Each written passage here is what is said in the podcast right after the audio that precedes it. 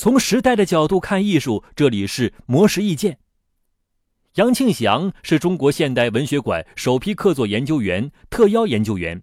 一月底，他在北大培文创意研究院的“文学的青春时代”主题对话中，分享了自己对国内青春文学的看法。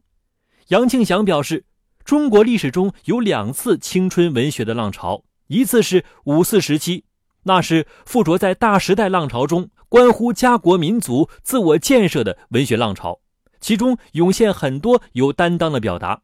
而另一次是在两千年左右，随着新概念作文的出现，一批青春文学作家如井喷般涌现。他认为，新概念出发点非常高。试图在当时语境中寻求一种更新的自我表达，构建一个有别于上一代人的价值观念和生活方式，但是最后还是背离了初衷，因为两千年以后中国的历史变化太大，资本的介入让严肃表达越来越少，这个情况在这些年愈演愈烈。近年来，重金打造出许多年轻的文化 IP 作者，他们的小说都是情情爱爱。玄幻穿越一锅炖，这种现象的本质其实是一帮做小商品经营的人扶持着一批心智不成熟的人进行文字批发。杨庆祥表示，青春文学应该是求新和求变的，不断超越以前的风格，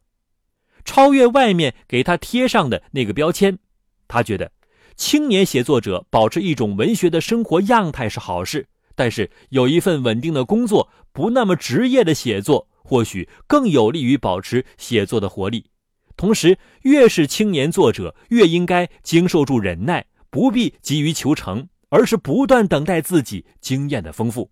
以上内容由模式意见整理，希望能对您有所启发。模式意见每晚九点准时更新。